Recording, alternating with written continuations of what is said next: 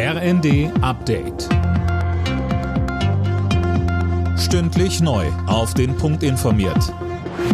Ich bin Philipp Rösler. Guten Morgen.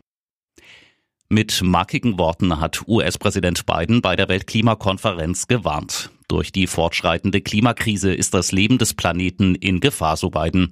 Die USA wollten ihren Teil tun, um die Klimahölle abzuwenden, versprach er. Und er stellte in Aussicht, dass die USA ihre Klimaziele für 2030 erreichen werden. Die Vereinigten Staaten als größte Volkswirtschaft und zweitgrößter Verursacher von Treibhausgasen spielen eine entscheidende Rolle im Kampf gegen die Erderwärmung.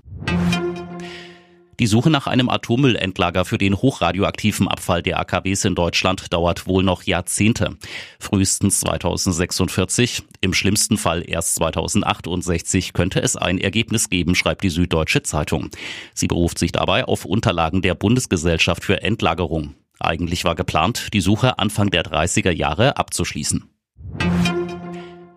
Deutschland und Island haben eine Sondersitzung des UN-Menschenrechtsrats beantragt. Grund ist die sich verschlechternde Menschenrechtslage im Iran, besonders für Frauen und Kinder. Mehr von Gisa Weber. 44 UN-Mitgliedsländer würden den Antrag unterstützen, heißt es in einem gemeinsamen Schreiben der ständigen Vertreter beider Länder bei den Vereinten Nationen in Genf. Die seit Wochen anhaltenden Proteste im Iran werden von den Behörden brutal niedergeschlagen. Es gab bereits hunderte Tote, Tausende wurden festgenommen. Die EU-Außenminister wollen kommende Woche neue Sanktionen gegen den Iran verhängen. Der ukrainische Präsident Zelensky spricht nach der Rückeroberung Chersons von einem historischen Tag. Er lobte den Mut der Bewohner, die seit März unter russischer Besatzung lebten. Auch die USA haben der Ukraine zur Rückeroberung von Cherson gratuliert.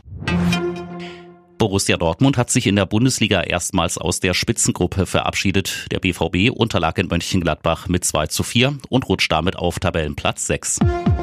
Alle Nachrichten auf rnd.de